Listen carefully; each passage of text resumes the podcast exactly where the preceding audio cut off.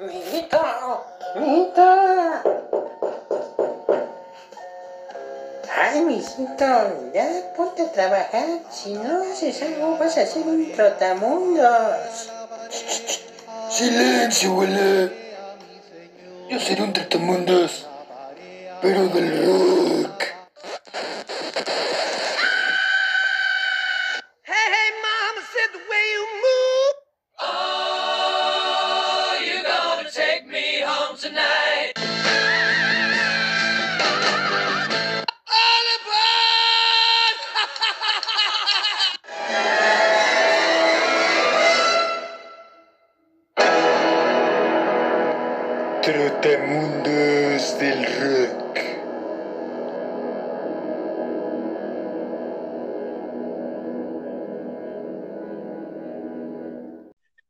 amigos, muy buenas noches. Les damos como todas las semanas la más cordial bienvenida y un afectuoso saludo a su podcast Los Trotamundos del Rock, un espacio para hablar del rock y de todas sus vertientes.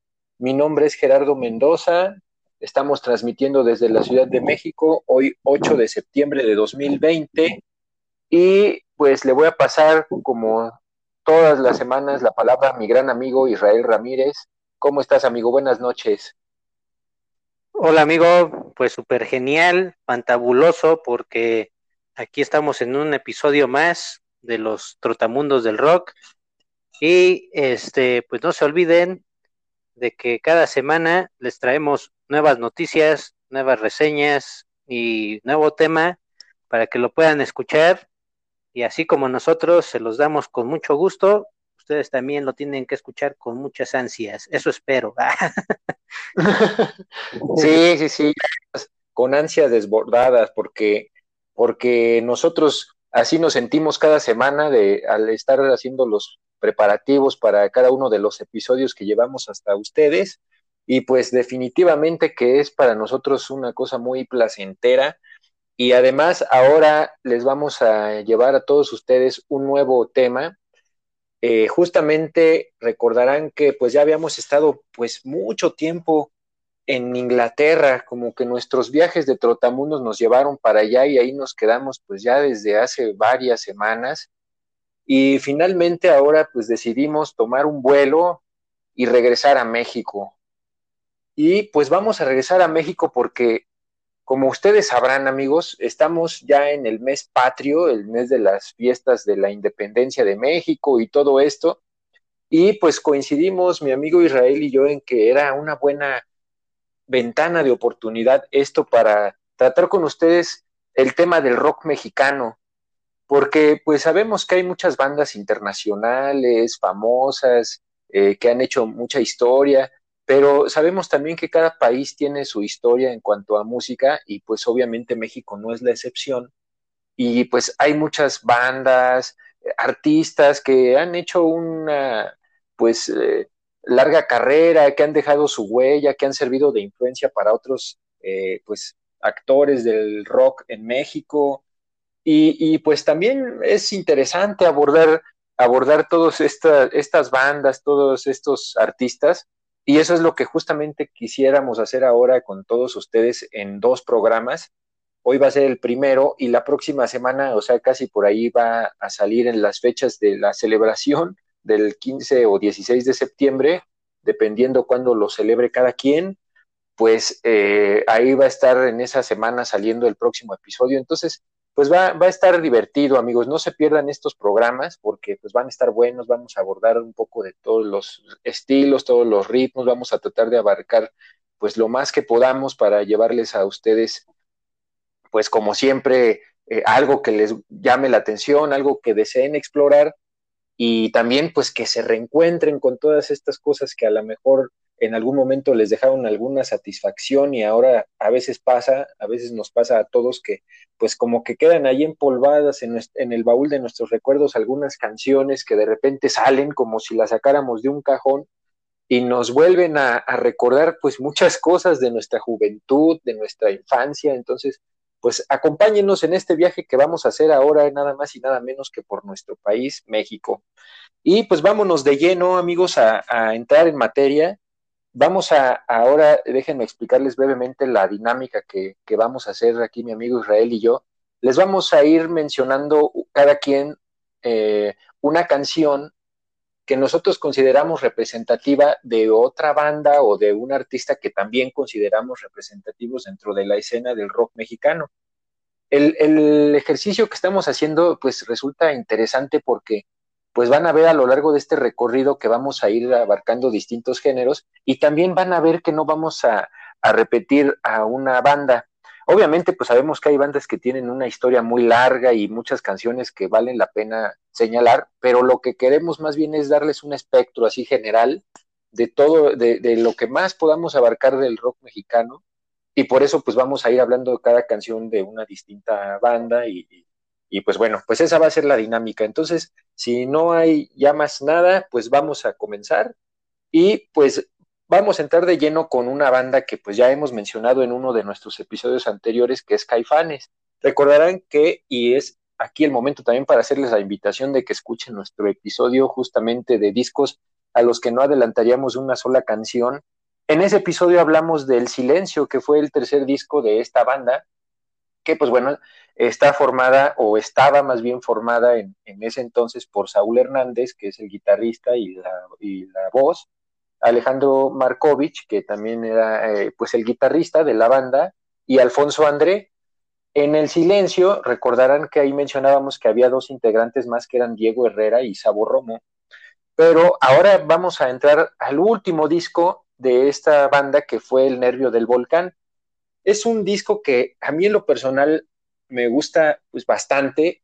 Tiene un sonido mucho más pesado, digamos, que el, que el silencio. O sea, lo hicieron ya un poco más rockero y este sonido, pues justamente se deriva de que Sabo Romo y, y, Diego Herrera, pues dejaron la banda. Ahí empezaron a tener algunos problemas, eh, pues como siempre sucede en las bandas, y pues decidieron mejor irse.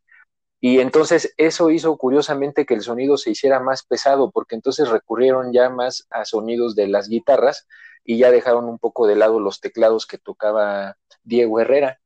Entonces es un disco que salió en 1900 eh, 94 y pues Caifanes es una banda que surgió pues en la Ciudad de México, justamente en el centro de la República.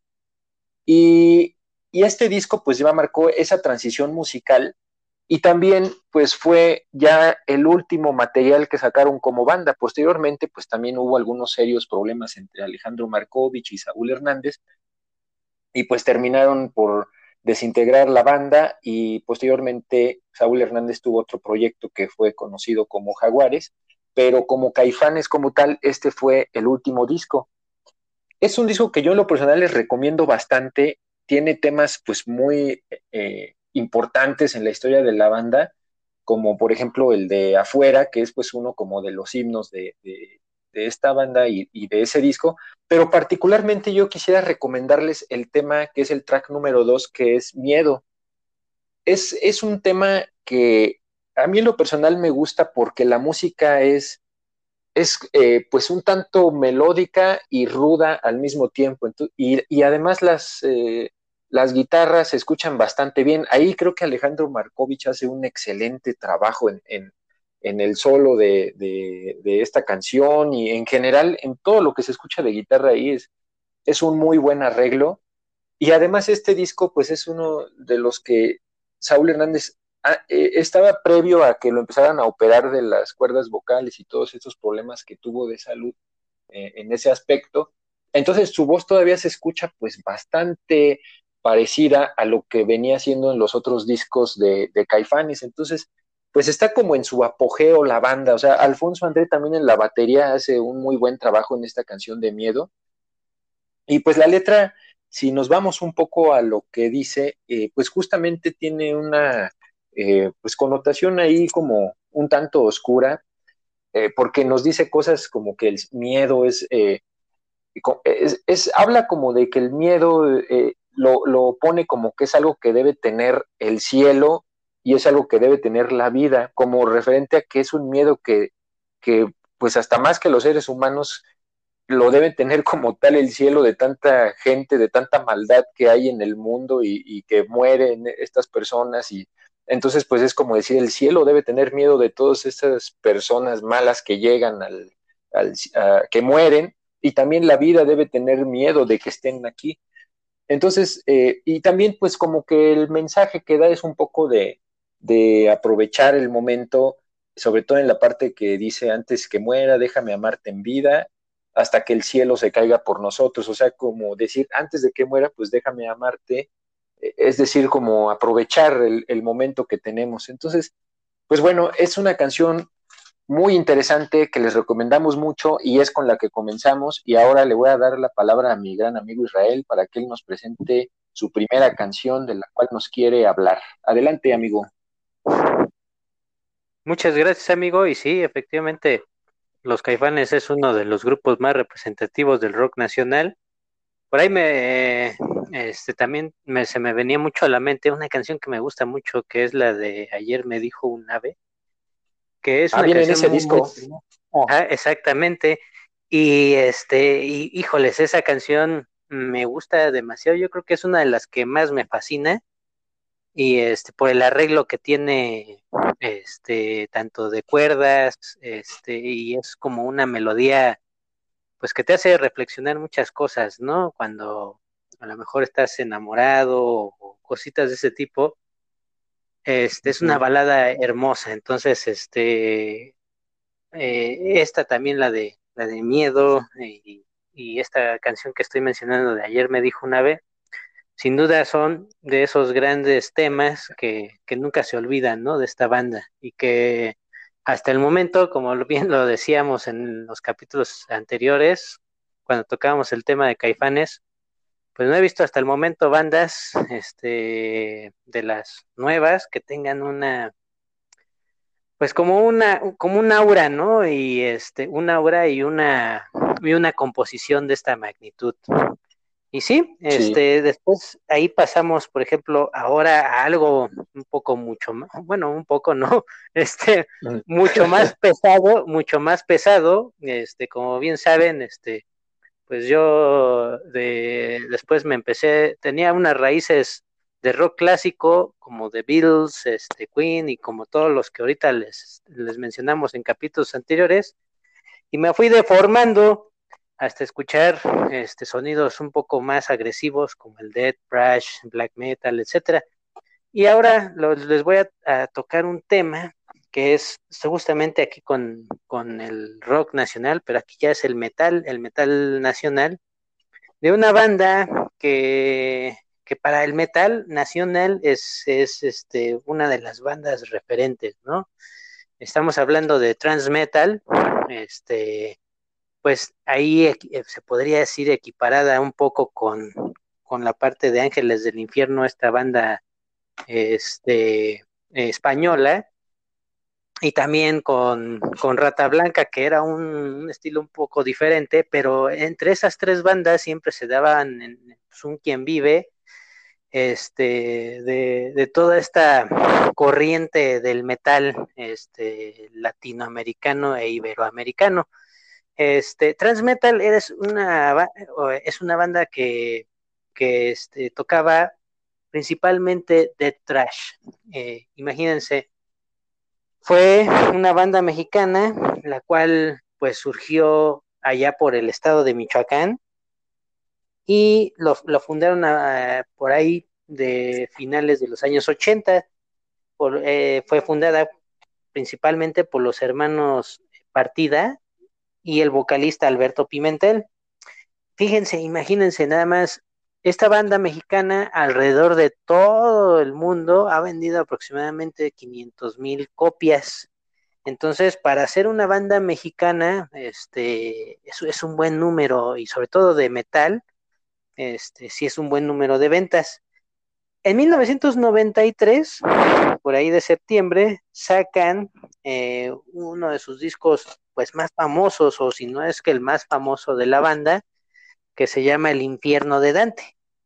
Este, aquí lo que hacía Transmetal estaba firmada este, por una, una disquera llamada Discos Denver, la cual pues era una de las disqueras, pues se puede decir más, este, pues más famosas de, en cuanto a, música independiente se refiere. Ya no hablemos de Sony, de, ni de PMG, ni, ni de Polygram, etcétera, sino este disco Denver este, era una de las más fuertes, eh, hablando de, de música independiente.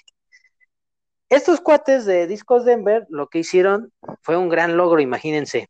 Este, consiguieron un contrato para, para que Transmetal pudiera grabar, imagínense nada más, en un estudio llamado Sound Recording Studios. Eh, a lo mejor no le suena el nombre, pero este, este estudio está en Tampa Bay, este, en Tampa, Florida. Entonces, eh, ahí eh, fueron, mandaron a, Transmetal este, a grabar este disco y nada más para que se den una idea, ese Sound Recording Studios eh, han, grabado bandas, por ejemplo, de la talla de Cannibal Corpse, de Dead, de Cynic, de Dayside, de Ice Dirt, de Morbid Angel, de Obituary, Sepultura, Six Feet Under. Son bandas muy, o sea, si, si ahorita las, las hablamos y para los que conocen de death metal, este, pues mundial, estas bandas son conocidas y son de las más representativas a nivel no solamente de Estados Unidos, sino mundial de todo el death metal y música independiente. Entonces, imagínense una banda mexicana de metal que te consigan un, estudio de grabación donde los grandes han grabado, donde, por ejemplo, a lo mejor eh, hacemos, no sé, mi amigo Gerardo y yo, una banda que, que, nuestros orígenes son los Beatles, y de repente nos consigue nuestra disquera en donde estamos, en una grabación de nuestro disco en Navy Road. Entonces ya sería como grabar directamente ahí donde los Beatles grabaron, ¿no? Y otras bandas que, que son de antología. Entonces, imagínense, eso era como, como el logro que tenía esa banda. Y más aparte no era todo, sino también le consiguieron que el productor de este disco fuera nada más y nada menos que Scott Burns. Scott Burns también, si no lo conocen, él también produjo discos de bandas de este tipo, como Cannibal Corpse, como Cynic, Dayside, este, Morbid Angel. Imagínense, entonces, que te produzca también, este, es como si también ahí George Martin, ¿no? Este, si estuviera vivo, o en este caso Gilles Martin, este, dijera, ok Gerardo, ok Israel, pues yo les voy a producir su disco, ¿no? Entonces, a esa talla este, llegaron los chicos de Transmetal.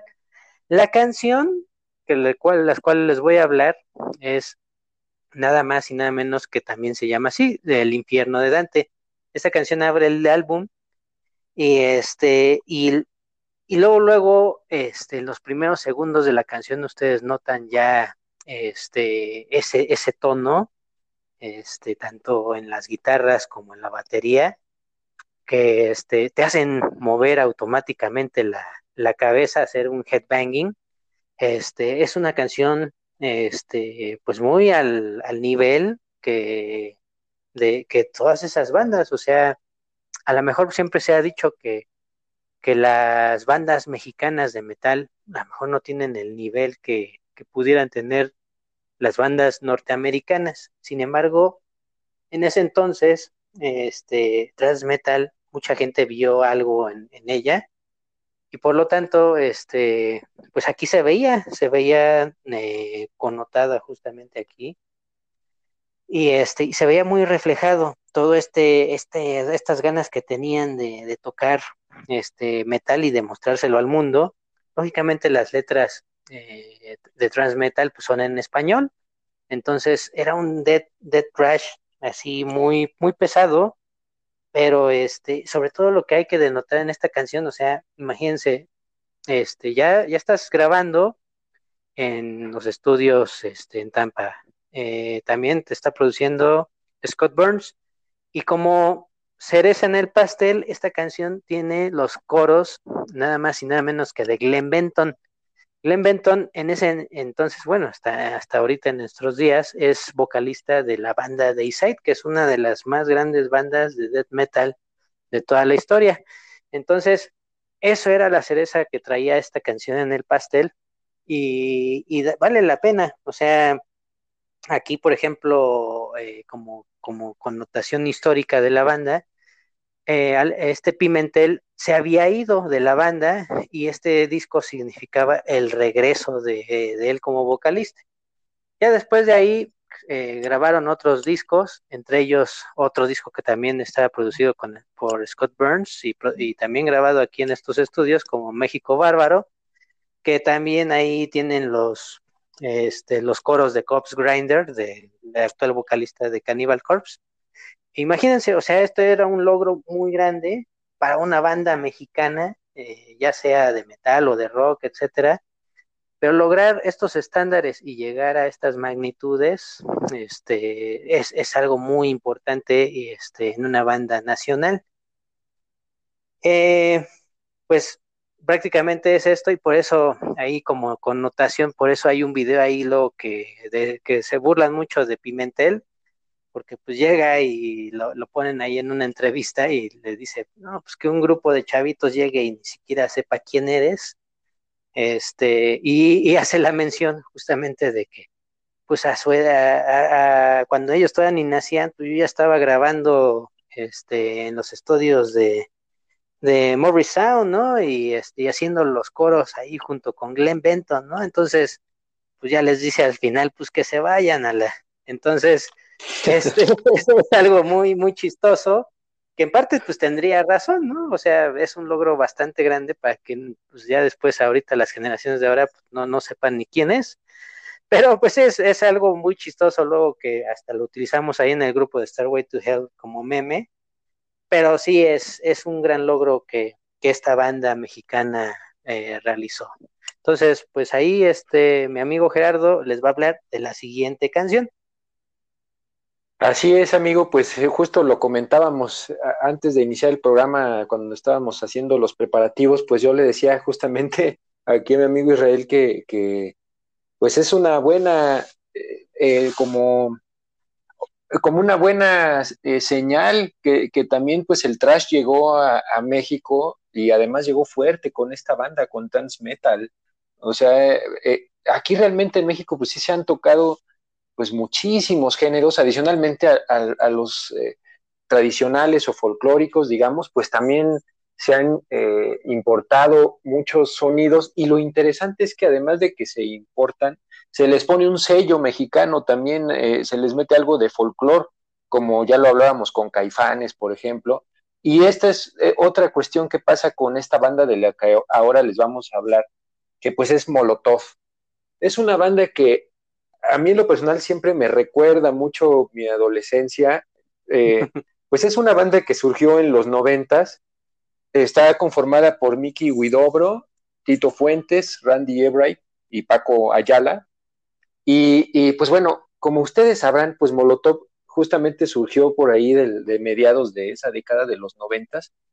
Y pues recordarán que, que su primer disco es es uno que yo creo que es eh, el más famoso de, de ellos, o, o, al menos es lo que me imagino por todo lo, lo, que representó, que se llama ¿Dónde jugarán las niñas? Que yo creo que pienso que quizá era como un poco una parodia a un disco que, que había de Maná que se llamaba ¿Dónde jugarán los niños? Pero obviamente Molotov, pues es su música una onda totalmente distinta. O sea, Molotov es una cuestión como entre rock, eh, cosas eh, como folk, eh, cosas más hasta a veces como de norteño, rap. O sea, yo, por ejemplo, ese primer disco de donde juegan las niñas, pues yo lo identifico mucho el sonido, o a mí siempre me ha dado como una, un parecido al sonido que tenían bandas como, por ejemplo, Rage Against the Machine. Incluso hasta Rage Against the Machine, pues sabemos que sus letras también eran una cuestión así como de protesta social y todo esto. Y lo mismo pasaba con Molotov este disco de, de Dónde juegan las niñas del 97, pues mi amigo Israel y yo, pues nos, nos transporta a nuestra época, en, en, en, nuestros años de secundaria, cuando éramos unos adolescentes, estudiantes de secundaria, porque teníamos un compañero que pues llevaba este disco y, y pues, lo ponía todo el tiempo, ¿no? No sé, eh, o sea, era una cuestión que, que pues realmente eh, por este amigo, pues todas las canciones ya prácticamente nos las sabíamos. O sea, eh, es muy interesante, eh, tiene cosas que, que, pues fueron censuradas. De hecho, la portada eh, ustedes si la recuerdan, pues es de una, se ve nada más como las piernas y, de la cadera para abajo, digamos, de una, pues según parece ser una joven, porque pues no se ve el, el, rostro, no se ve que, no se ve exactamente el cuerpo completo, pero se ve que tiene la, la, pues la ropa interior en las rodillas y, y, pues el uniforme es de secundaria. Entonces, pues esta, esta portada generó que se, que se cancelara o, se impidiera la venta de, este disco en muchas tiendas, pero posteriormente, pues por todos los sencillos que ahí hubo, como Gimme the Power y Voto Latino y todo eso, pues tuvo tanto éxito la banda que pues, las empresas dijeron, ah, qué diablos, pues vamos a venderlo ya, ya que como que echaron para atrás esa, esa decisión, recularon en esa decisión y dijeron, pues ahora sí, vamos a venderlo y pues ya fue un disco muy vendido pero realmente eh, el tema del que en particular les quiero hablar eh, es un tema que viene en su tercer disco, que es de 2003, que se llama Dance and Dance Denso. Este disco, eh, pues tiene ahí también ya una cuestión en que el sonido un poco iba cambiando de la banda, pero tiene cosas muy interesantes. En la canción en la que me gustaría pues centrarme es en una que se llama Frijolero, que fue como el, el más sonado tema de ese álbum. Y, es un tema que a mí en lo personal me gusta mucho porque tiene como un ritmo muy alegre, eh, tiene un, arreglo ahí de acordeón muy interesante y también pues tiene una mezcla como entre rock, norteñas y hasta corrido a lo mejor si le podríamos ahí decir porque pues justamente la letra habla del conflicto que, pues han vivido los migrantes mexicanos al, irse a, a Estados Unidos particularmente y pues la letra pues narra cómo, cómo la población de, ese país pues a veces eh, nos ve como algo inferior, como con cierto desprecio, eh, en fin, como que la letra trata de reflejar un poco esa percepción que, que tienen pues no todos, pero alguna parte de la sociedad en Estados Unidos hacia, hacia los eh, pues migrantes mexicanos. Y, pues justamente es una letra pues muy graciosa, tiene ahí cuestiones eh, divertidas, como todo lo de Molotov, que pues, realmente es una banda que, que a mí lo personal siempre me da, me hace reír mucho y me hace pasar un buen momento con sus letras. Eh, como hay un paréntesis, regresando a donde juegan las niñas, hay una canción que también les recomiendo mucho que se llama Más vale cholo que mal acompañado. es una canción que a mí siempre me da pues un montón de, de risa escucharla. Y bueno, pero regresando a Frijolero, pues justamente es un tema que, es muy, yo siento que es como uno de los representativos del sonido de, Molotov y que pues ha tenido una pues larga historia, o sea, Molotov sigue vigente, eh, siguen ahí haciendo algunas cuestiones, pero realmente sí han tenido un pues cierto peso, digamos, en, en, el, en el rock mexicano, porque pues yo creo que todo el mundo conoce al menos una canción de Molotov o, la ha escuchado en el radio y, y pues bueno, sus letras eran siempre pues motivo de censura. Esta de frijolero siempre le ponían en, en, cuando salía en el radio me acuerdo que le ponían donde decía groserías como la parte de yo ya estoy hasta la madre de que me pongan sombrero. Y entonces ahí donde dice ya estoy hasta la madre, pues le ponían como un sonidito. entonces son de esas cosas que, que uno pues como que dice, qué bárbaro, esas épocas pues todo, o sea, había mucha censura cuando se oía una grosería en el radio, o sea, había una censura pues bárbara, o sea, como si fuera una cosa del otro mundo escuchar una majadería, le ponían sonidos o, o no, de, no querían que se vendieran los discos, en fin, y ahora pues no sé, en la actualidad sus letras pues creo que pues siguen despertando controversia a pesar de que ya tienen pues más de, de pues, híjole, como 25 años más o menos. Eh, pues de todas formas siguen generando cierta controversia. Claro, ya no hay censura porque pues ya, ya han cambiado las cuestiones en cuanto a, al streaming y todo esto, pues ya prácticamente cada quien escucha lo que quiera, ya no lo que nos da el radio, o, sea, ya tenemos un poco más de libertad. Pero pues eh, siempre hay algo ahí de controvertido en las letras de Molotov y creo que esto es el sello de esta banda. Entonces, bueno, pues ese es el tema. Y ahora pues vamos a regresar la palabra a mi amigo Israel para que nos hable de la siguiente banda y el siguiente tema. Muchas gracias amigo y sí, efectivamente con, con Molotov se me despertaron ahí los recuerdos con nuestro amigo, a ver si algún día este, o estará algún día escuchando esto nuestro amigo el Froggy y el Semen, porque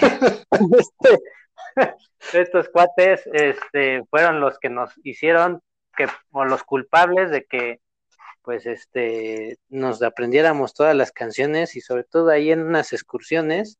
Me acuerdo que hasta este llegamos con el chofer, estábamos todos bien tranquilos ahí en el camión y ya de repente llegó nuestro amigo el Froggy y dijo, le dijo al chofer, oiga, ¿puede poner este disco? dijo, sí, y ya lo pone, y empezó con esa canción de, de Pluto, ¿no? Entonces ahí este, Te van a censurar. te van a censurar, entonces todo el mundo acá, este, a todo volumen esta canción del Pluto, entonces pues ya, este, ese del perro de Mickey, entonces, este, eh, y, y después ahí siguieron todas las demás canciones, Voto Latino, como bien lo mencionó, Give Me the Power, y sí, efectivamente en ese entonces era muy raro porque la censura también estaba muy, muy fuerte, en el sentido, no sé, vivíamos a lo mejor una época este, distinta en donde pues, pues éramos como un poco más tolerantes, sin embargo la censura estaba un poco más dura. Este, Sí, y no- eh, sí, sí, sí, sí. No, sí, adelante, Sí. amigo, es que eh, Sí. adelante.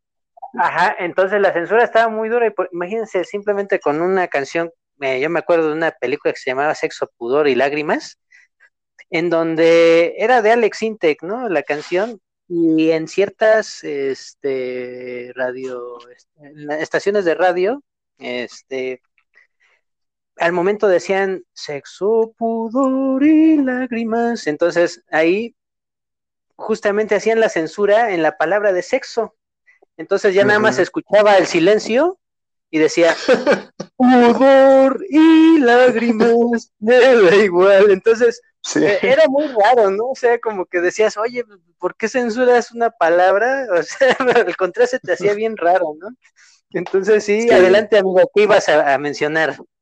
Sí, justamente pues una de las cosas es eso, que los noventas pues fueron una época en que había mucha censura por una grosería, pero de todas formas, curiosamente, no como que no había tantas, yo siento que la juventud como que aguantaba vara, como quien dice, porque no, no, no, no había como, no se percibía como que hiriera sensibilidades o cosas así, sino que simplemente por decisión de las disqueras o de, o, o de las o de las estaciones de radio, pues como que decían, no, que no se oiga una grosería, como si no hubiera cosas peores, pues, o sea, vamos a censurar la grosería. Y era algo chistoso, porque hasta terminaban deformando la canción.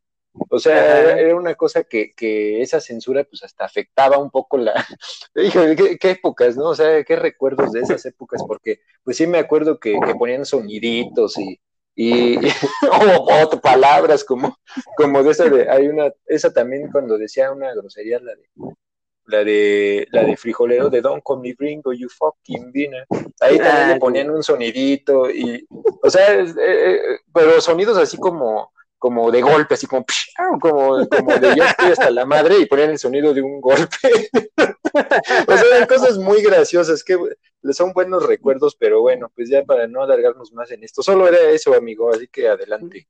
Muchas, muchas gracias, amigo. Y sí, o sea, este, sí, efectivamente, y es lo que ahorita mencionan. Ahorita esa, esa portada de dónde jugarán las niñas, este, fue ahorita tema, este, dentro de, pues creo que de estos últimos meses, porque hicieron, eh, no sé quién la publicó y resulta que, que mucha de la generación de ahora, este, se, se se, se sintió ofendida por el hecho de, porque ahorita ya está mucho el tema del machismo y del feminismo, etcétera, entonces se ofendió justamente con esa portada y, siendo a mí, a mí me extrañó mucho porque es como tú dices, eh, allá las disqueras censuraban mucho, ahora ya eh, ves con programas Netflix, etcétera, y eso, o sea, ya ves violencia gráfica, etcétera, los niños ya lo ven, sin embargo, este, ahora es, es- se parece increíble que como ya ahorita ya las últimas generaciones ya están un poco menos,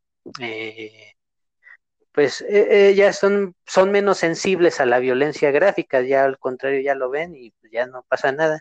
Pero si ven una portada como esa, sí se ofenden. Entonces, en alguna, ¿no?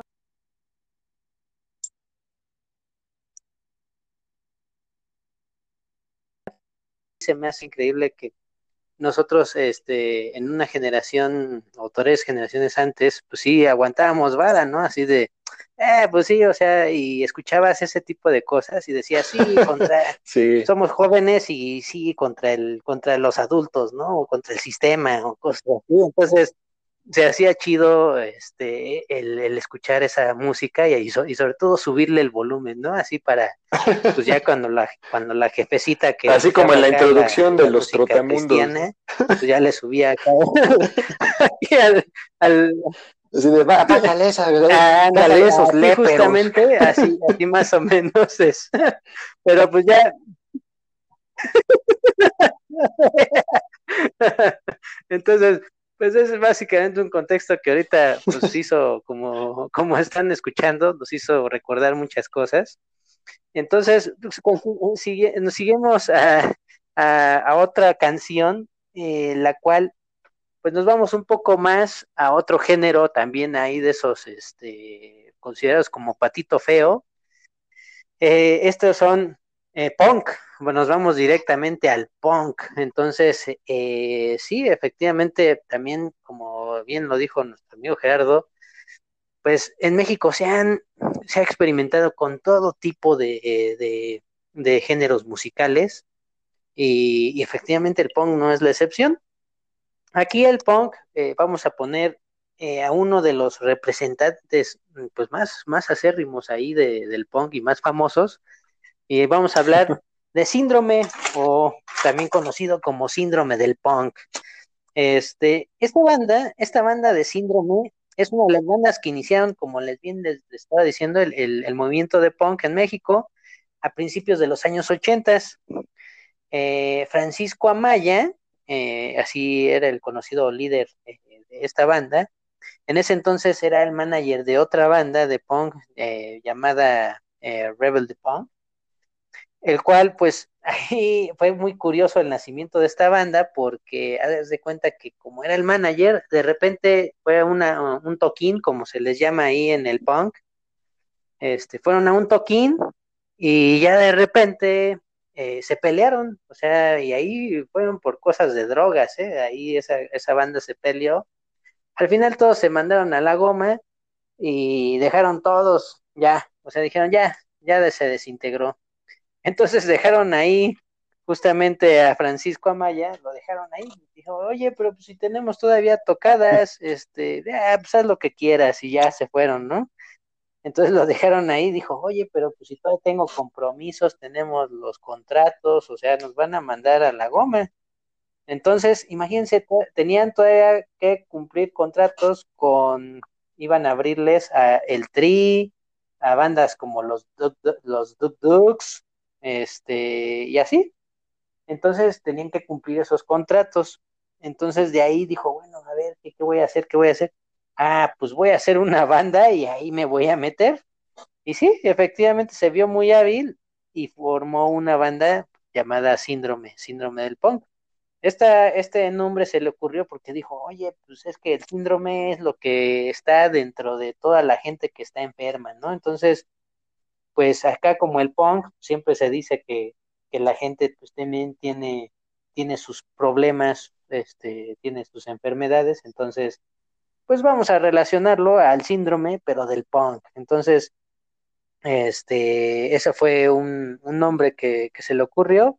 Y la alineación inicial fue pues eh, de Amaya como vocal, eh, el Víctor alias Lolo, eh, porque aquí, aquí se van a encontrar mucho también, este, no tanto como en Europa o en Estados Unidos, este, aquí se van a encontrar alias, ¿eh? así es que este, acostúmbrense a que, por ejemplo, mencionemos a alguien como Lolo, porque y en realidad a lo mejor se llama Víctor, ¿no? Entonces aquí se, se, usan los motes muy común. Entonces, este, él tocaba el bajo, Dan Carey en los coros, Paco Paco en la batería y Juan Hernández en también, este, ahí también estuvo ahí incluido en, la alineación. Ahí, por ejemplo, eh, el sonido de, del metro, yo, yo conocí mucho esta canción por un amigo de la universidad. Imagínense, yo, lo, yo conocí esta canción en la universidad. Este, había un amigo que, que, tenía ahí y le gustaba mucho este el punk, lo que era este también la parte de Leprosy, este, que también ahí estaba el Pimentel ahí metido en Leprosy, este, también el síndrome del punk, este, y así varias bandas que también entraron. Aquí, por ejemplo, eh, me, me, gusta mucho esta canción cuando la escuché. Una, porque me hace reír muchísimo. O sea, realmente la letra de la canción, si ustedes se ponen, ponen atención, es muy graciosa. O sea, realmente eh, es, es, todo, todo lo que representa el punk. Eh, son, no son, no son, eh, ustedes como saben, el punk no es un movimiento que represente una, una gran técnica musical, ni unas grandes letras, ni nada de eso. Al contrario, e, el punk representa todo lo que es eh, lo, horrible, este, toda la parte, este, se puede decir, lo que nadie quiere, ¿no? Entonces, eh, e, ellos lo demuestran de esta manera, sin embargo, pues, pues como saben, el punk se representa mucho, las letras es sobre sobre contra el sistema, contra, contra la policía, contra el gobierno, etcétera, ¿no? Es, es una forma de protestar eh, en contra de todo lo que, lo que se, se puede ser, está establecido conforme a la sociedad. Y aquí el metro es, es realmente una canción que, que, me da muchísima risa porque inicia este, con un con la, con la, la voz de, de, Amaya diciendo, este es el programa de dosificación para la... y así, ¿no? Entonces, este, como que está presentando la canción y ya después dice, avance, joven, avance, y empieza, y, y lo que me gusta mucho es que en la guitarra hacen el sonido clásico del gusano naranja, el tururu, tururu, entonces ahí suena, ¿no? Entonces, esos, ese sonido lo sacan en la guitarra y, y luego, luego empieza la, la, canción muy, muy al estilo punk. Y sobre todo, lo que me da mucha risa es eh, la letra, como les bien les decía, porque llega un momento en donde dice, el metro apesta a patas, el metro apesta a mierda, y todo dices, y al final dice, y es sensacional, ¿no? O sea, y, y, de, y normalmente dicen, eh, eh, el síndrome del Pong viaja en el metro, la máquina donde se maquila el sexo, se fabrica y se regala el sudor. Entonces, este eh, es, es, es, mucho el juego de palabras que se tiene, que se tiene eh, ahí en, en, la letra de la canción, que es bastante graciosa. Para mí es una canción muy representativa porque, como saben, el metro es, es un es también una de las pues pilares del, del folclore mexicano y sobre todo de los que viven en la Ciudad de México sabrán a lo que uno se refiere, es el folclore totalmente el entrar con la gente a horas pico aventándote, este, todos sudorosos, oliendo a sobaco, de repente huele a cola, de repente huele a patas, y entonces e, es, es una mezcolanza ahí de, de, aromas que al final la gente se acostumbra a eso, ¿no? Este, a lo mejor pues alguien de, de, una clase social más alta, etcétera, pues va a decir que nunca está acostumbrado a viajar en el metro, pues llega y dice, ay, nada, qué nacos, o cosas así, ¿no? Pero la, la gente normalmente que, que, viajamos ahí en el metro y que estamos día a día este, enfrentándonos a todo esto para llegar a nuestro trabajo, pues ya sabemos mucho de este folclore y de todo este tipo de cosas que nos encontramos, ¿no? Esto, entonces es algo por lo cual yo pongo esta canción como un, una, una parte representativa de lo que es el rock eh, nacional. Y pues, sí, adelante, gracias, amigo. amigo. pues este, la, definitivamente la el metro es una de las cosas icónicas de la Ciudad de México, tantas anécdotas, tantas historias. Digo, sobre todo, pues digamos, uno que viaja, pues prácticamente toda la vida viajando en metro, pues así se van acumulando experiencias en, en, al paso de los años, se encuentra uno de todo, tanto cosas graciosas, tan, o sea, es como un mundo, es como otro mundo el, el, metro en el sentido de que pues, hay tantas cosas, tantas anécdotas, tanto personales como, como cosas que uno ve, es algo, a mí se me hace como totalmente icónico y, y, y parte de, de, la ciudad sin uh -huh. ningún, eh, o sea, definitivamente sin es, es algo muy importante el, el, metro en términos de folclore.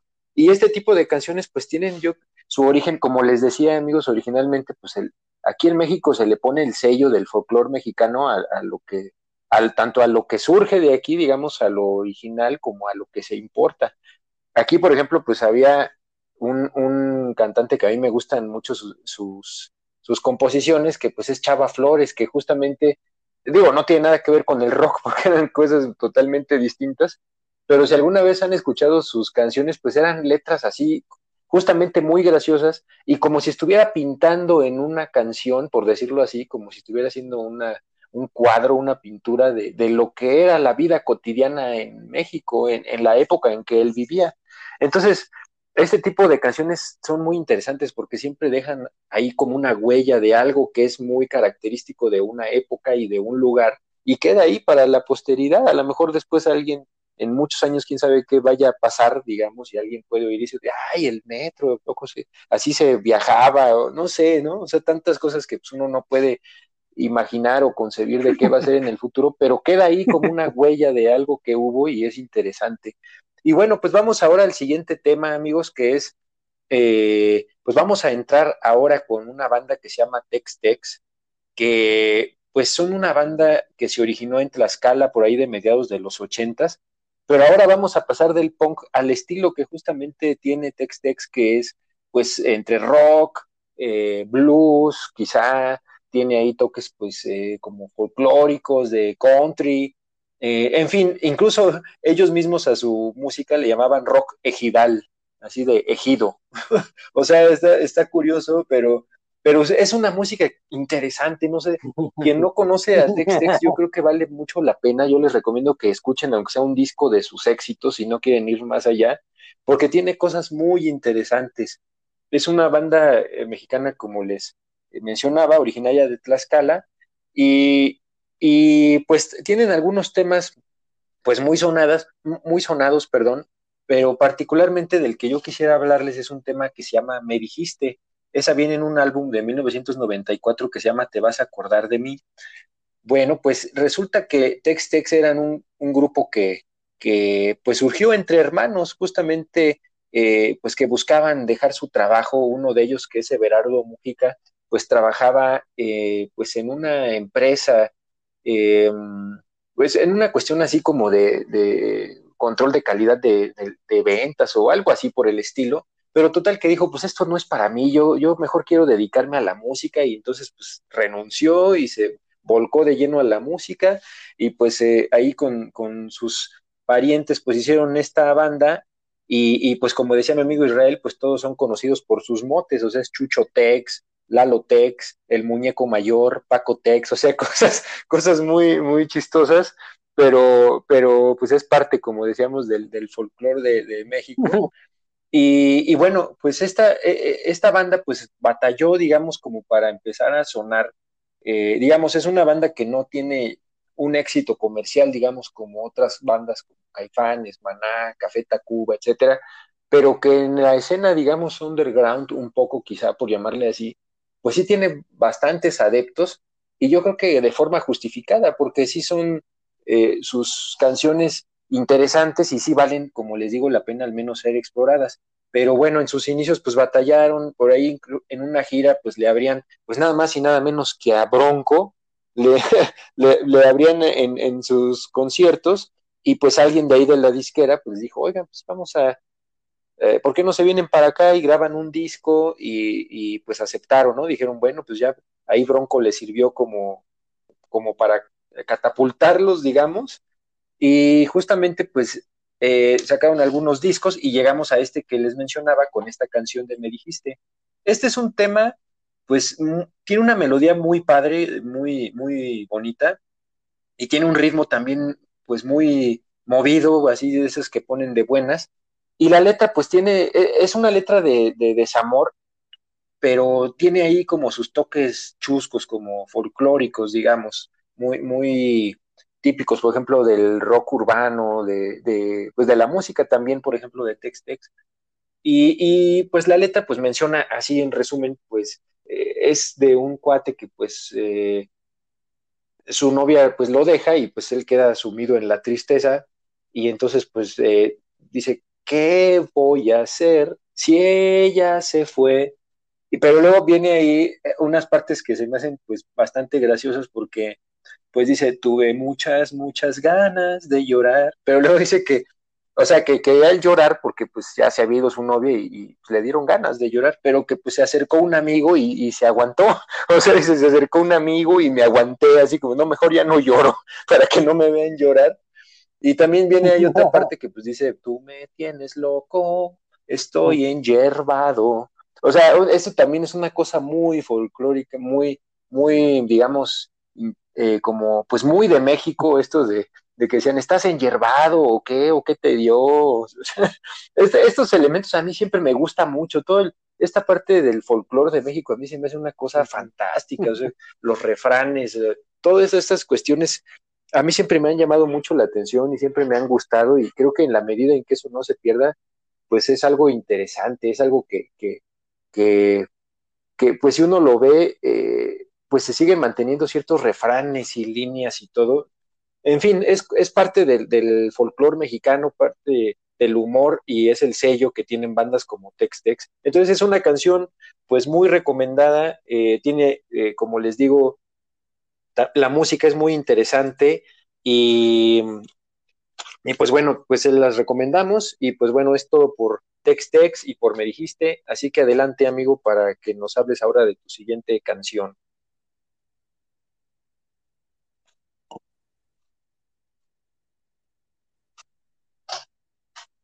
Sí, claro, amigo, pues muchas gracias. Y seguimos con Café Tacuba.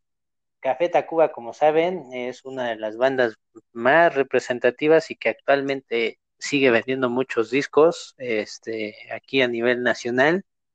Es una de las bandas, eh, se puede considerar, que más representa a México como tal, a nivel este, nacional y tal vez a lo mejor a nivel eh, Latinoamérica, pues llega y es como la carta fuerte, una de las cartas fuertes de México, porque tiene mucha historia Café Tacuba en el sentido de, de todas sus composiciones. Eh, cabe mencionar ahí vamos a estar tocando varias bandas, de las cuales eh, creo que la diferencia mucho de las, de las bandas que, que crecieron o que surgieron, por ejemplo, como Caifanes, este, como la parte de, de Café Tacuba, Maldita Vecindad y, y, Los Hijos del Quinto Patio, etcétera, lo que tenían es que al parecer tenían muy, muy, muy arraigadas las raíces mexicanas. Entonces eso en sus composiciones se veían muy, muy reflejadas.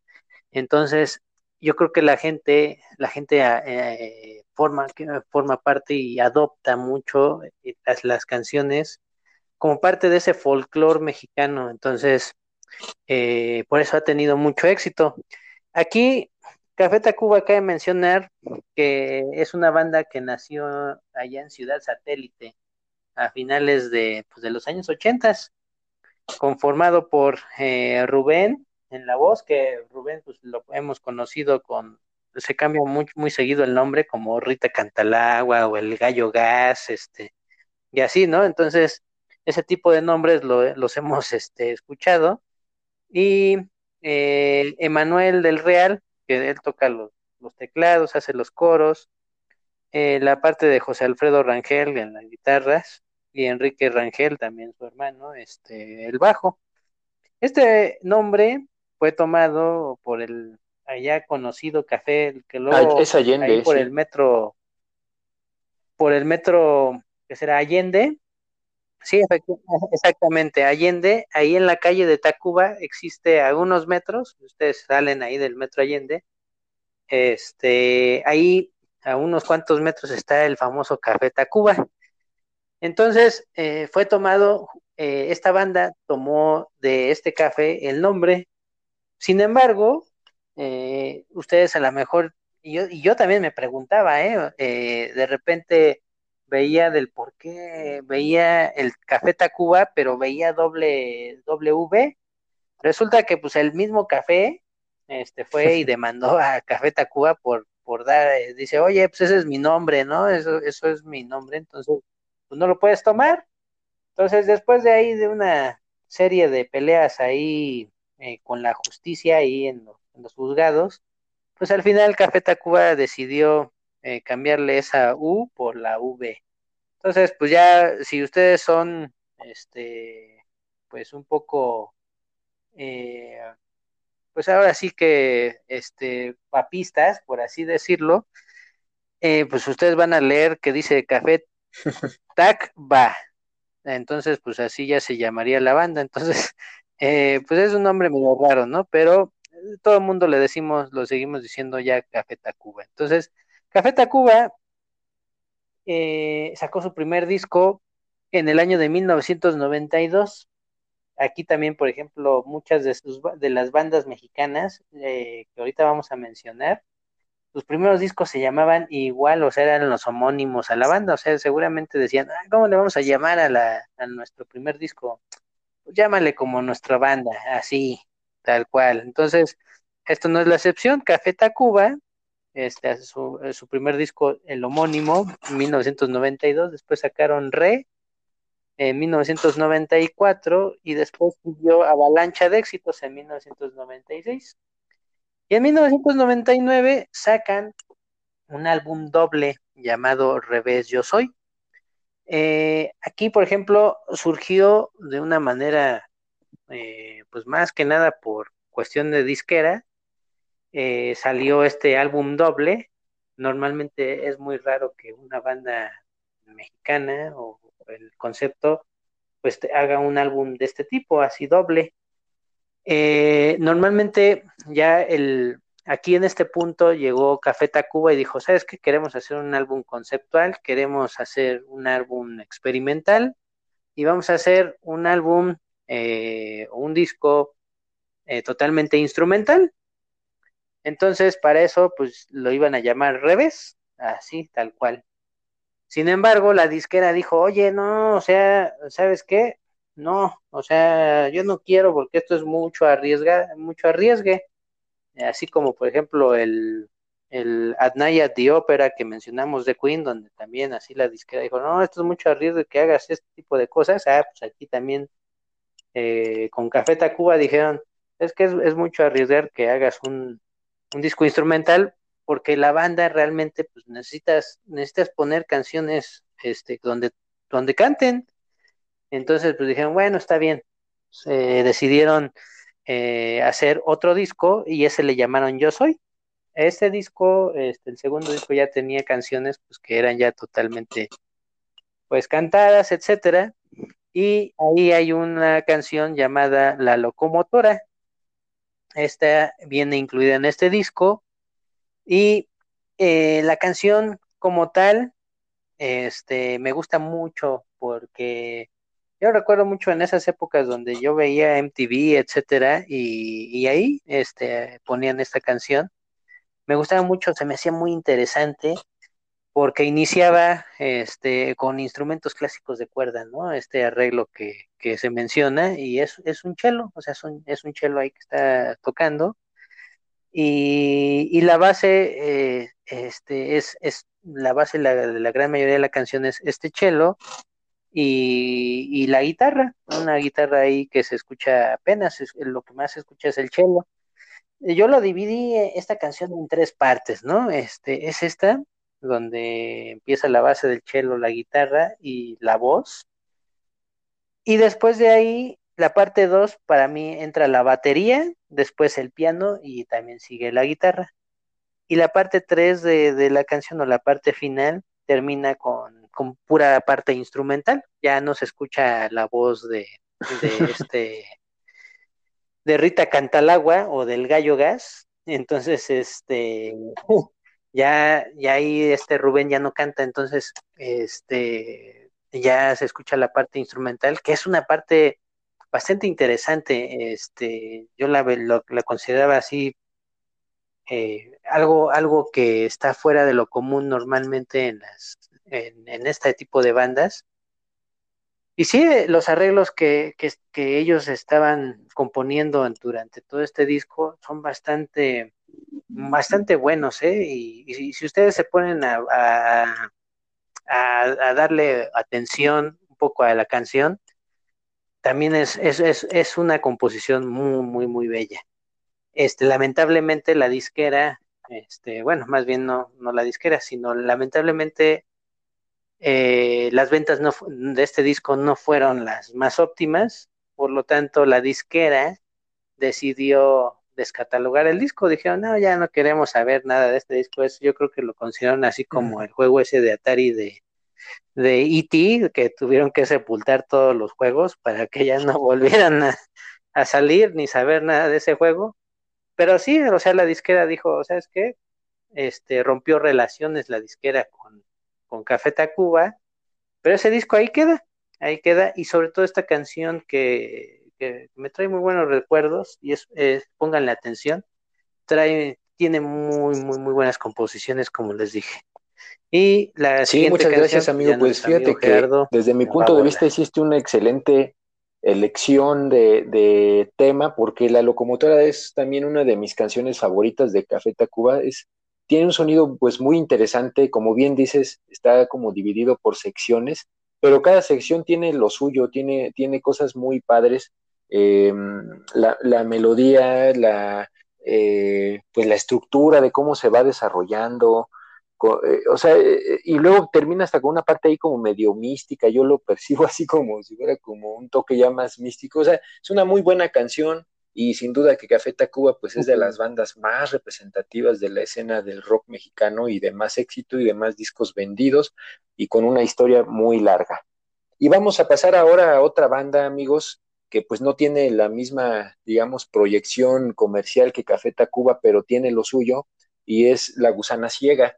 Esta banda también surgió pues ahí entre fines de los ochentas y principios de los noventas en la Ciudad de México y está formada por Daniel Gutiérrez, que es el, vocalista y quien toca la guitarra, Germán Arroyo, que toca la batería, y en sus orígenes estuvo Manuel Leiva, que tocaba el bajo, y Jorge Vilchis, que también era guitarrista. Han tenido ya ahí algunos cambios eh, al paso de los años en sus integrantes, pero Daniel Gutiérrez y Germán Arroyo se han mantenido todo el tiempo en la banda, entonces, eh, pues esta banda tiene también cosas que vale mucho la pena explorar eh, y tienen también pues una trayectoria muy larga, desde esas épocas actualmente pues siguen vigentes, eh, han sacado pues todavía discos, eh, en la década pasada, en 2017, por ejemplo, fue su último disco, entonces, imagínense, pues tienen una historia muy larga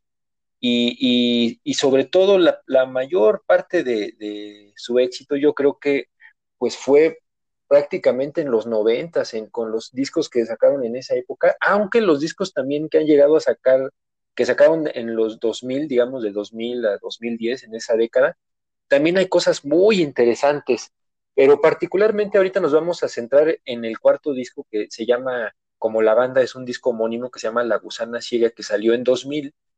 Y es un disco que, que está toca, eh, eh, es, un, es un disco que tocan en vivo ahí sus temas, es un, un disco en vivo, digamos, pero lo que tiene de particular es que tiene eh, unos arreglos especiales, digamos, ahí como con arreglos de cuerdas en algunos temas que lo hacen muy, muy padre el disco. Y adicionalmente incluye algunos temas inéditos y uno de ellos es este tema del que les voy a hablar, que es uno de sus éxitos más conocidos que se llama Tornasol.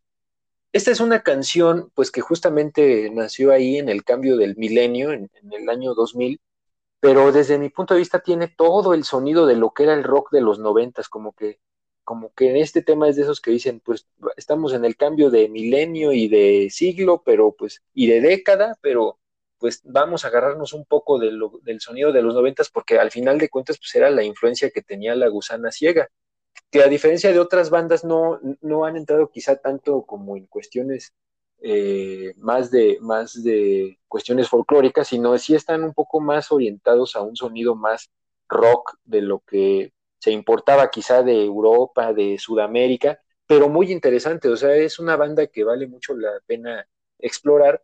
Y este tema de Tornasol, pues seguro, o pienso que la mayoría lo conoce, que es un tema muy sonado, que tiene un arreglo que a mí me gusta mucho porque es de esos arreglos musicales que ponen de buenas, como que te, hacen que muevas la, cabeza, los pies, o sea, como que te transmiten algo positivo.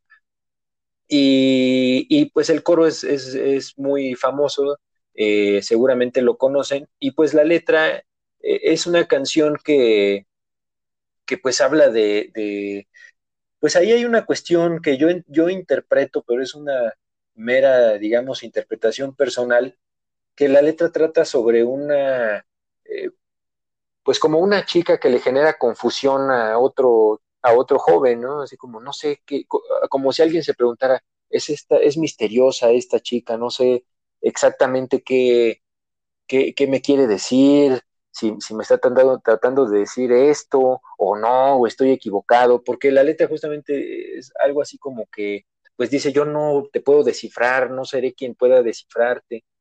Y, y también, pues, eh, pues menciona que es como como una emoción, digamos, como de ver a esta chica y, se emociona y como que es una emoción renovada de que, digamos, al otro día la ve nuevamente y, se le ilumina el cielo, ¿no? Y por eso dice, vuelves a ser mis sueños, mi dulce sirena. Entonces es una canción muy alegre que vale mucho la pena. Y La Gusana Ciega sí tiene una historia interesante, amigos. O sea, sí les recomiendo que, que escuchen algunas de sus canciones eh, incluso es una banda que, que pues, eh, siento que, que, la historia, digamos, no ha sido quizá tan justa como se debería con ellos, porque sí le han batallado, han, han sacado muchos discos, hacen cosas interesantes, pero pues simplemente no, no han tenido como esa explosión comercial, quizá también por su, pues quizá por el estilo que, que manejan, que es un poco más como, como underground, y, pues se han mantenido fieles a ese estilo, eso hay que reconocerlo, o sea, llevan muchos años como banda y pues han hecho cosas interesantes, o sea, incluso le llegaron a abrir en los noventas a Oasis, nada más y nada menos eh, fueron sus teloneros de Oasis en, eh, por ahí del 97, que si no mal recuerdo, pues la gira que había en esa época era la del disco, de, el tercer disco de Oasis, que era Be Here Now, entonces pues imagínense, abrirle a Oasis pues no era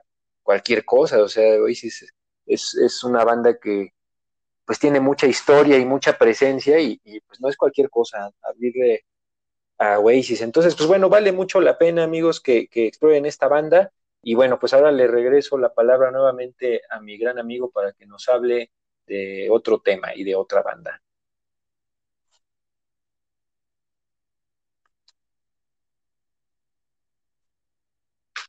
Muchas gracias, amigo y nos vamos directamente eh, con otra banda que también es de las eh, más representativas, considero yo, dentro del movimiento musical del rock en tu idioma.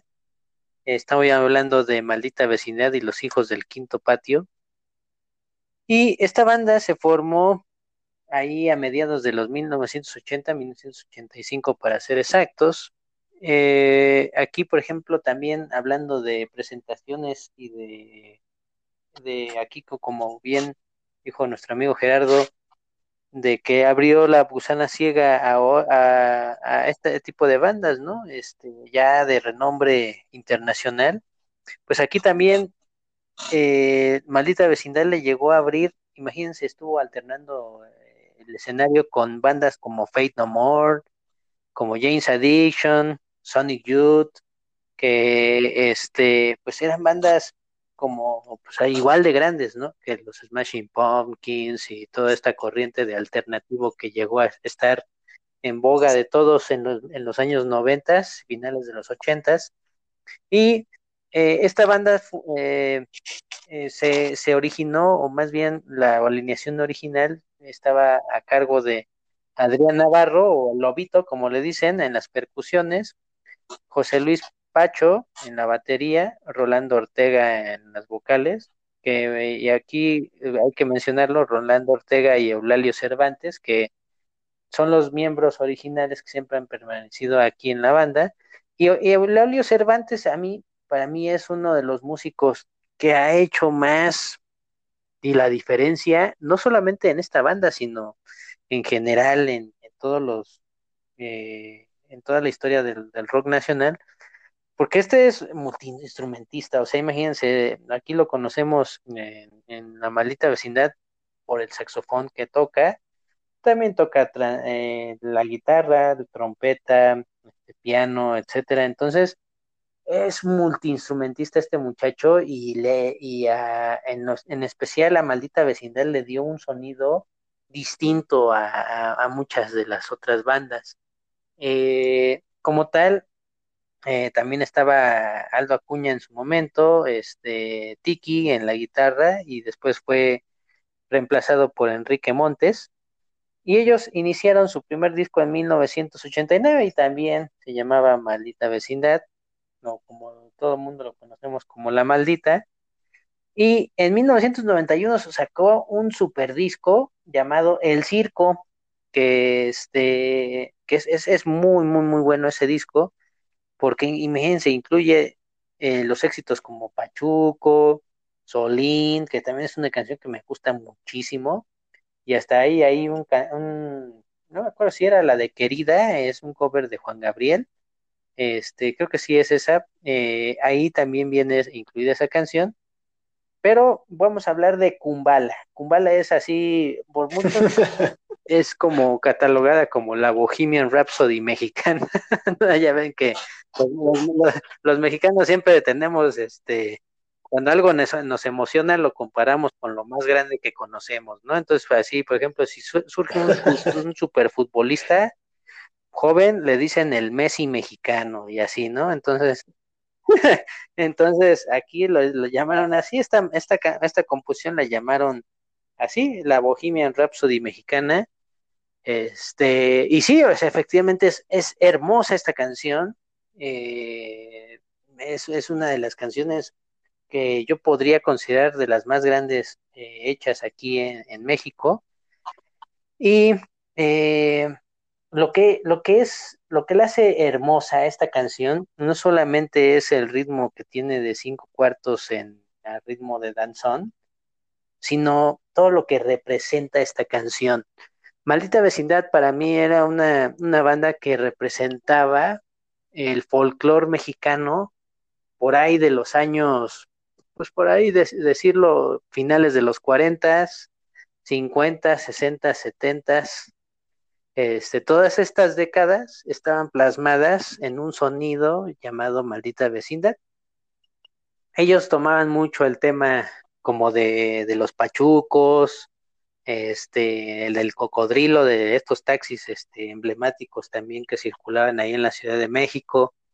Y entonces esta canción de Kumbala es, es así, o sea, tocaba, era el estilo de danzón, y te imaginabas acá bailando en uno de esos este, sitios de mala muerte, ahí como en el cine de ficheras, ahí con Andrés García, este, en, este, ¿cómo se llamaba amigo ahorita que me acuerdo? Pedro Navajas, en, este tipo de, eh, de, películas de Pedro Navajas. Entonces aquí estabas acá agarrando a la doncella a bailar justamente un danzón como Kumbala. Y así, o sea, así te imaginas la, la canción, Realmente esta, esta canción te traslada a ser un pachuco acá, todo un, todo un dandy, un galán, que este, sacaba a la, la, la doncella, a la, a la dama acá a bailar y que, y que eso, eso te daba la fuerza, ¿no? Para poder este, cortejarla. Y esto es lo que te representa, es una canción eh, que te emana pues mucho amor, cariño, este, es, es, es, es muy cadenciosa, este, al final eh, eh, se eleva un poco el ritmo de la canción con este saxofón de Eulalio, este, eh, increíble. Entonces, este, la composición que tiene esta canción es bastante interesante, algo que no he visto en mucho tiempo. Entonces, este, esta, esta canción de Kumbala vale la pena este, escucharla. Este, si se me hace raro a lo mejor que, no la hayan escuchado algunos de los que nos están escuchando.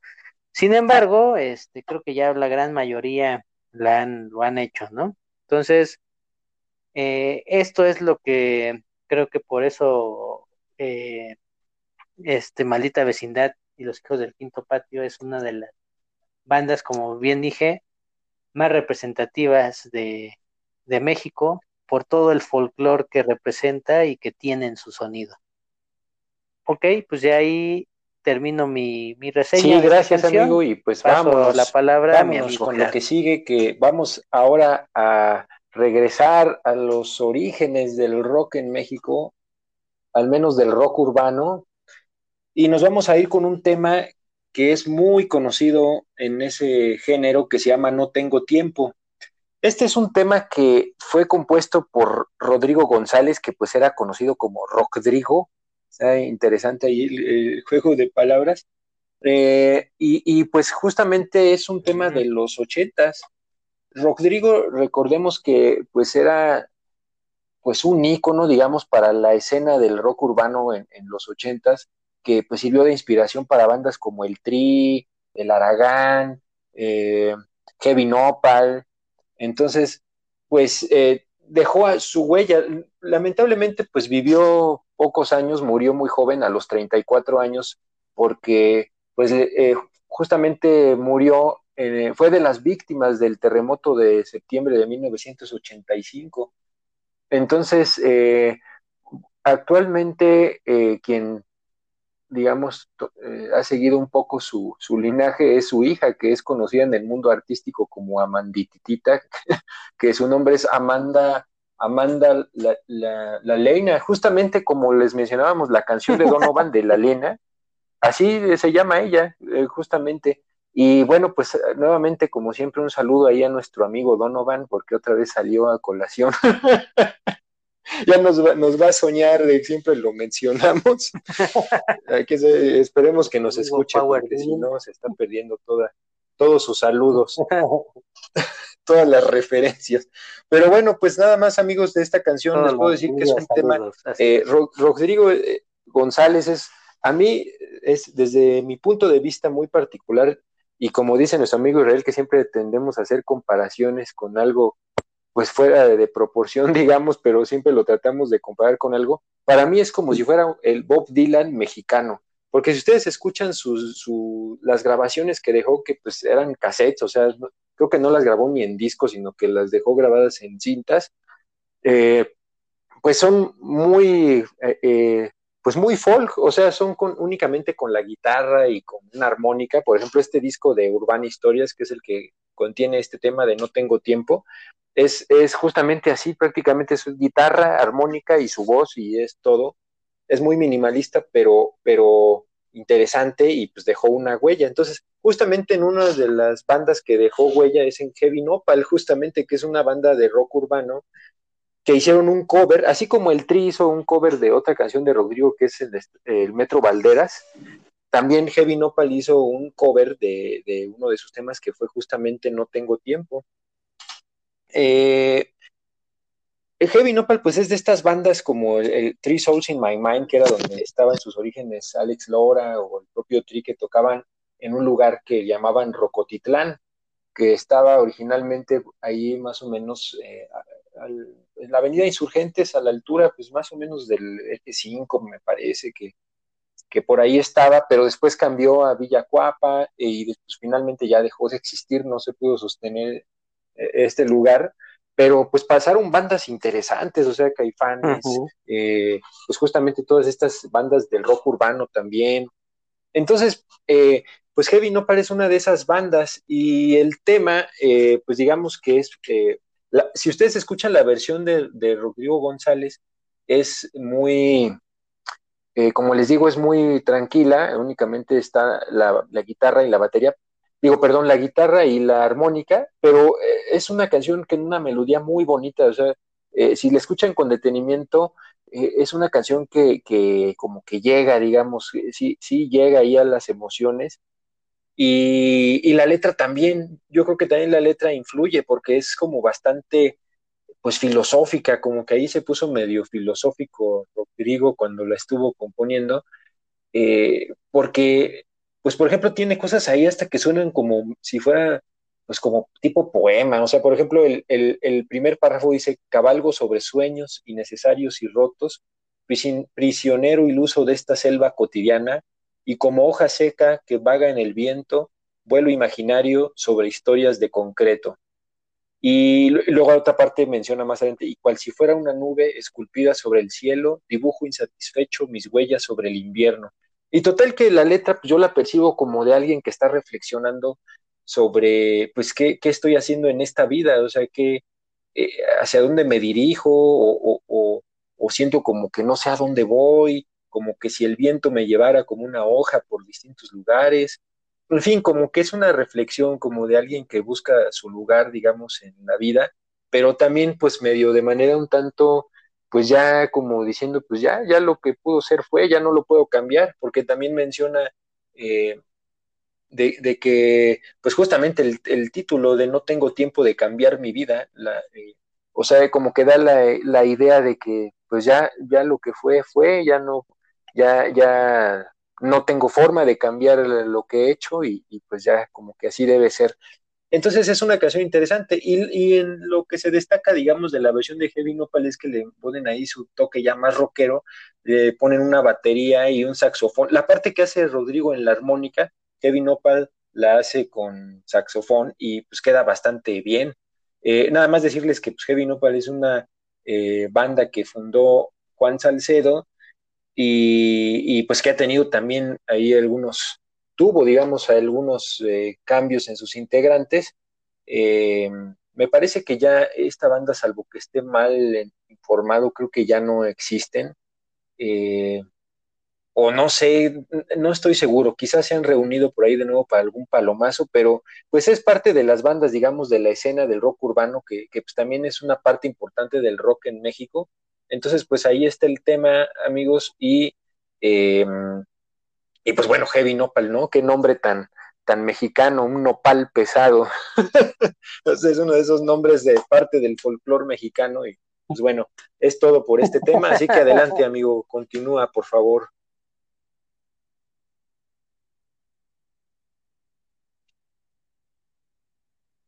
Perfecto, amigo. Y de aquí, de Heavy Nopal, nos vamos un poco más a lo heavy, como diríamos. Eh, nos vamos directamente al nu metal. Este, aquí, por ejemplo, hubo un en los noventas, como bien a lo mejor se acordarán algunos de los que nos escuchan, en los noventas surgió un estilo musical, en, sobre todo en Estados Unidos, llamado nu metal los cuales los representantes ahí eh, de este tipo de géneros, pues fue Limp Bizkit, Korn y Deftones, ¿no? Eh, sobre todo estos tres, estas tres bandas fueron los pilares para, para sembrar este género, los cuales muchos criticaban porque si ustedes em, empiezan a tocar, eh, pues se puede decir guitarra o algún instrumento musical, este, es muy sencillo tocar porque solamente son power chords, entonces este eh, suenan, suenan bastante bien, pesados, etcétera, pero sin embargo, pues eran muy sencillos de tocar. Entonces, mucha gente purista del, metal, pues decía que el nu metal pues, era basura. ¿Por qué? Pues porque era muy sencillo de tocar, no había complejidad, todo era muy repetitivo, etcétera. Sin embargo, la fórmula era muy buena y de hecho incluido a mí, a mí me encanta mucho el nu metal, sobre todo lo, primero que hizo Deftones, a mí me encantaba. Y pues todo este tipo de, corrientes, pues también aquí no fue la excepción de que como, como buenos mexicanos, pues decimos, bueno, pues vamos a adoptarlo y seguramente va a salir algo bueno. Y ahí hubo una banda que, que tomó este, esta corriente que estaba de moda y ellos la adoptaron. Y estamos hablando de Resorte. Resorte como tal es una banda que se formó por ahí de, de mil, bueno, sí, principios de los, del, bueno, mediados de los noventas, pero este, aquí se, ellos se formaron, o más bien ellos este, son originarios del Estado de México, y era un trío, este, Tavo, que en paz descanse, ya, ya él ya falleció apenas hace unos meses, eh, la parte de Juan Chávez y Carlos Hernández. Surge el contexto, pues como les dijimos, de, aquí del nu metal, y sobre todo eh, de estas tres bandas, yo creo que tiene más elementos de Korn como, como banda, porque si ustedes se daban cuenta, pues eh, en ese primer disco que, eh, sacaron la, gente de Resorte, pues todos tenían así trenzas, tenían el cabello largo, pero a diferencia de, las bandas europeas, etcétera, con un cabello lacio, pues esos tenían trenzas igual que, que Fieldy, Monkey o, que John Davis en, en la banda de Korn, pues así estaba, o sea, adoptaron mucho también no solamente el, sonido, sino también la vestimenta que, que, traían en ese entonces bandas como Korn, como Chino Moreno en ese entonces también usaba trenzas, este, con este, con rastas. Entonces, eh, pues adoptaron esa, esa, esa corriente y sacan en 1997 su álbum debut, que es República de Ciegos. Y la, la canción de los que les voy a hablar es justamente la canción que, abre el, disco, que es América, que eh, esta canción eh, a mí me gusta mucho, o sea, actualmente me gusta mucho, pero fui, fue así como un impacto, este, yo recuerdo ahí mis, me parece que tenía como mis 14 años, en donde pues yo ahí estaba eh, emocionado ahí con el nu metal y de repente MTV lo que hizo, le llegó el video de resorte y MTV inteligentemente lo que hizo fue, ah, pues esto suena como a Korn, ah, pues lo metemos, ¿no? Pero esto es, esto vamos a decir que es, pues, eh, para apoyar al, al rock nacional. Y sí, efectivamente, Resorte se hizo muy famoso porque empezó eh, MTV a divulgar eh, toda esta parte de videos que, tenía de Resorte y entre ellos fue el primer sencillo América. América, si ustedes este, se dan cuenta, es, es una canción que tiene el tono como si fuera corn, así muy, muy, muy pesado, eh, lógicamente con power chords, no hay mucha variante, sin embargo, tiene toda esa fuerza que, que, le hacía falta mucho al, al rock en ese entonces. Tú escuchabas, por ejemplo, ya hablamos de La Gusana Ciega, este, de, todas estas bandas en donde pues era un rock más pop directamente, este, un rock más feliz, como lo dijo nuestro amigo Gerardo, y llegaba a Resorte, o sea que era lo contrario a toda esta parte, ¿no? Entonces, eh, era, era un, un, punto en donde pues, los que nos gustaba mucho este tipo de música, pues era lo que buscábamos. Y Resorte con esta canción era muy buena. En general, todas las, letras de resorte eran pues más que nada a favor de una raza eh, indígena o del surgimiento de la raza indígena donde estamos nosotros como mexicanos y que pues al final era eh, pues en contra de, de, toda esta parte de, de, de que alguien nos viera menos, o que los extranjeros también nos vieran menos, que realmente este, nosotros defendíamos nuestra tierra, o cositas de ese tipo, ¿no? Este, la discriminación, tocaban mucho tema sobre la discriminación.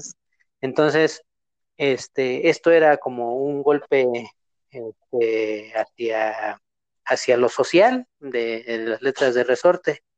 Entonces, eh, esto es básicamente lo que tengo que hablar sobre sobre esta banda de, resorte y le paso la palabra para que sí muchas gracias amigo pues su para cerrar con broche de oro al menos para mí pues es para mí un gusto hablarles ahora de una de las más grandes artistas o de mis favoritas eh, eh, artistas en la escena del rock mexicano y es nada más y nada menos que Julieta Venegas. Julieta Venegas, amigos, realmente pues no nació en México, ella nació en, Los Ángeles, me parece, eh, pero realmente pues toda su vida es en México, o sea, eh, se mudó muy pequeña a Tijuana, ahí comenzó pues sus primeros años, y realmente a mí se me hace una mujer talentosísima, o sea, ha tenido desde mi punto de vista pues mucha, una, carrera digamos muy interesante, llena de cosas muy, muy, pues padres, muchos, eh, un recorrido pues muy importante, simplemente pues basta ver con todas las, eh, todos los duetos que ha hecho, con todos los artistas con los que ha colaborado, eh, ha hecho música para películas, ha hecho música para obras de teatro, o sea, talento tiene muchísimo. Y justamente pues desde pequeña, ella nació en 1970 y pues desde pequeña pues ya mostraba ese talento para la música. Eh, sus papás pues lo, le pues hicieron que tomara clases de ballet, de piano, etcétera. Y, y, pues se indujo, justamente esto lo indujo al mundo de la música y comenzó ahí en Tijuana, eh, digamos, con, una banda que era pues parte del ska en, en México que se llamaba Tijuana No Quizá la recuerden por una canción que es de sus más eh, grandes éxitos que se llama Pobre de ti. Es esa de Pobre de ti, pobre de ti.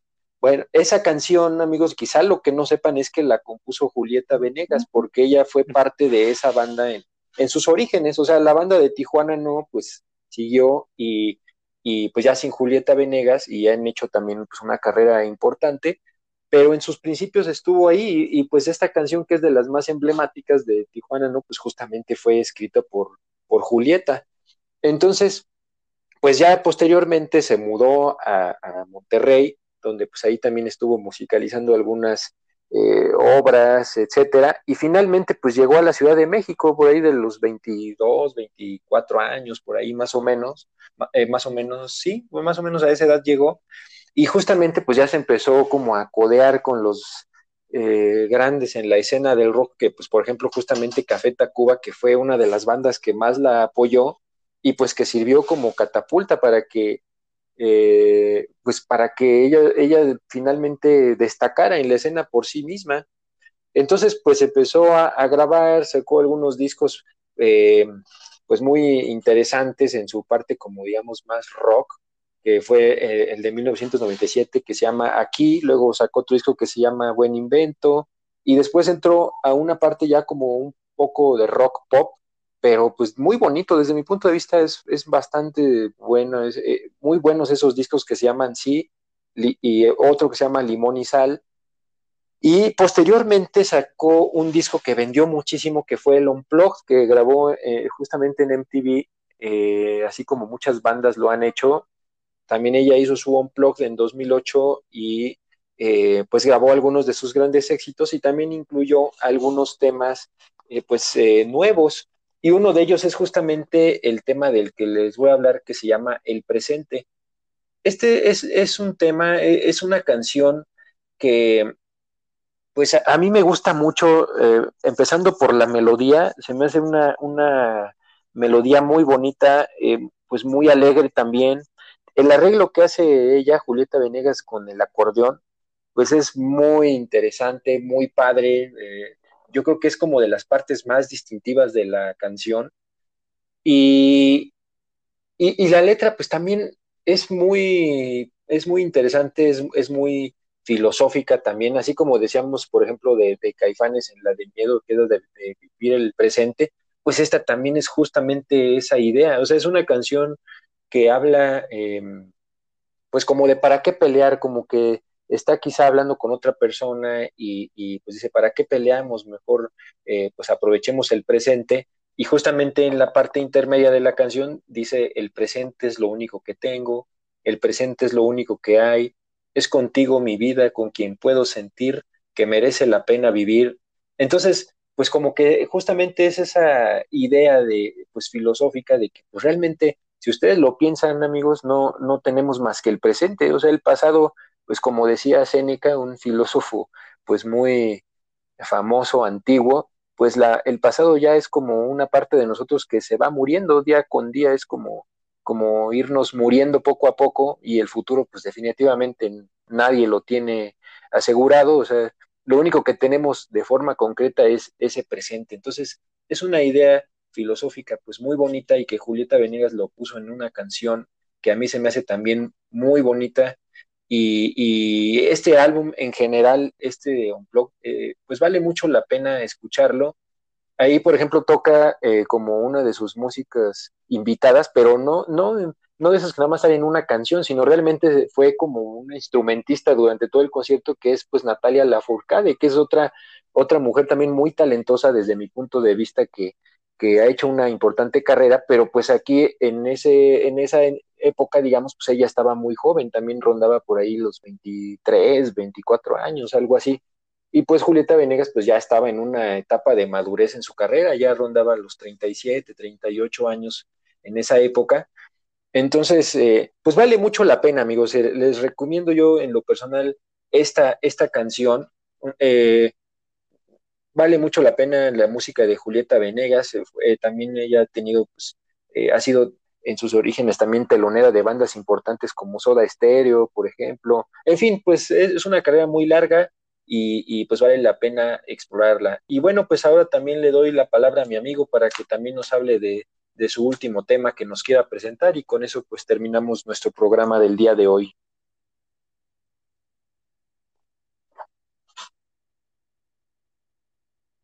Muchas gracias amigo y pues sí, nos vamos rápidamente con esta banda que surgió en la CDMX, eh, en ese entonces llamada la Ciudad de México, eh, por ahí de los años 80, eh, y estaba integrada por Roberto Casas, alias El Cas, Fernando Díaz Corona, Gabriel Siqueiros, alias Gasu, Pepe, este, José Antonio Maps, y Miguel Ángel Díaz, alias Miguel Ska. Estoy hablando justamente de los amantes de Lola, los cuales pues eh, primero hicieron su disco debut llamado eh, homónimo o Amantes de Lola de 1990 y aquí incluía este, en esta canción este tema eh, muy famoso llamado Mamá, el cual este, me gusta mucho porque en ese entonces pues tocaba, este, se escucha la base de esta canción con estos teclados pues con un, con una, un tono como si fuera más o menos ahí de los años eh, 80, más o menos, ahí todo es ese clásico sonido que, que era entre, pues ahí entre las teclas un poco más agudas, este, y, y, y, después el contraste que tenía, que cabe mencionar aquí, lo, lo quiero denotar mucho, la voz, la voz de, de Cass, este, esta, esta canción es una composición precisamente de él. Sin embargo, la voz que tiene Cass es para mí una de las eh, mejores voces que he escuchado eh, en todo lo que hemos ahorita este, eh, mencionado. Yo creo que esta voz era muy grave, la tenía muy grave, y, así fue considerado en su momento como de los mejores vocalistas que había en México. Sí, efectivamente, me, más o menos el tono de voz que tenía, eh, guardando las proporciones, lógicamente, eh, se me hacía mucho como a la de Peter Steele de, de, de, Type of Negative, en donde también era una voz muy, muy este, grave.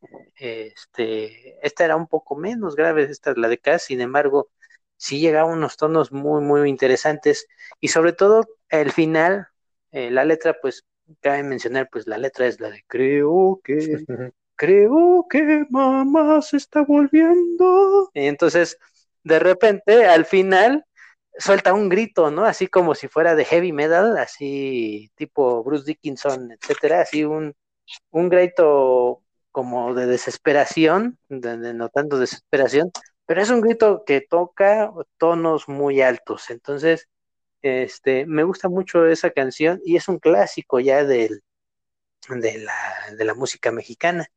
Y con esto finalizamos este, la primera parte de nuestro compendio de, de rock nacional, eh, celebrando eh, precisamente que concordó este tema con, con el, el, mes patrio, este septiembre. Entonces, espero que les haya gustado este, este compendio Mm, vamos a tener una segunda parte, como les dijimos, donde vamos a tener otra selección de otras canciones nacionales, este, de todos estilos, eh, como se dieron cuenta, tocamos nu metal, lo que es death metal, punk, este, rock urbano, un poco de, de, rock pop, rock en tu idioma, entonces trash, trash metal, entonces, híjoles, o sea, mm, tocamos de todo tipo aquí, entonces hicimos una selección especial de no solamente centrarnos en un estilo, sino en, muchos géneros. Entonces espero que les haya gustado y este, le cedo la palabra a mi Muchas amigo gracias, Gerardo amigo. Efectivamente, pues nada más para ya no em, llevarnos más tiempo, nada más. Pues sí, justamente de acuerdo contigo, em, es un programa que pues hicimos tratando justamente de abarcar pues todos estos géneros, em, todos estos estilos, y aún nos falta la segunda parte, amigos. O sea que si quedan picados, digamos, con este primer episodio, no se pierdan el segundo, porque todavía les vamos a hablar de más bandas, de más estilos musicales y otras cosas, porque seguro ahorita se están preguntando, oigan, falta esta banda, o, fanda, o falta este artista, y ¿saben qué? Pues tienen toda la razón, porque aún no hemos hablado de otras bandas muy importantes o de otros temas eh, interesantes. Y además, seguramente, pues, ah, incluso acabando el siguiente programa, nos van a quedar ahí, pues, muchas bandas de las que quisiéramos haber comentado, porque pues hay bastante material, hay, hay mucho, Exacto. mucho de, mucha tela de dónde cortar en el rock mexicano, pero pues justamente, como dice mi amigo Israel, pues tratamos de hacer un compendio lo más general que, podamos, algo así como un simple vistazo y, pues esperamos que sea de su agrado. Muchas gracias, como siempre, por escucharnos, a, todos los que nos siguen.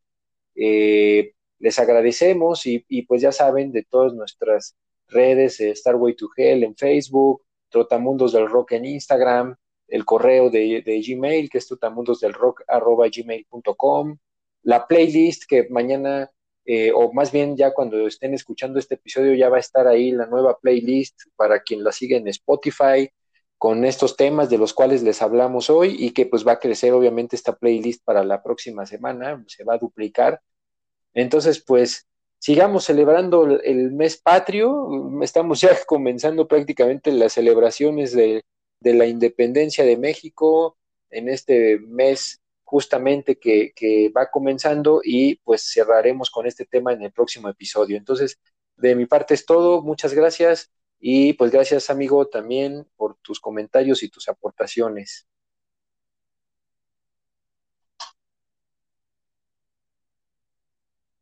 Muchas gracias amigo y muchas gracias a todos por escucharnos.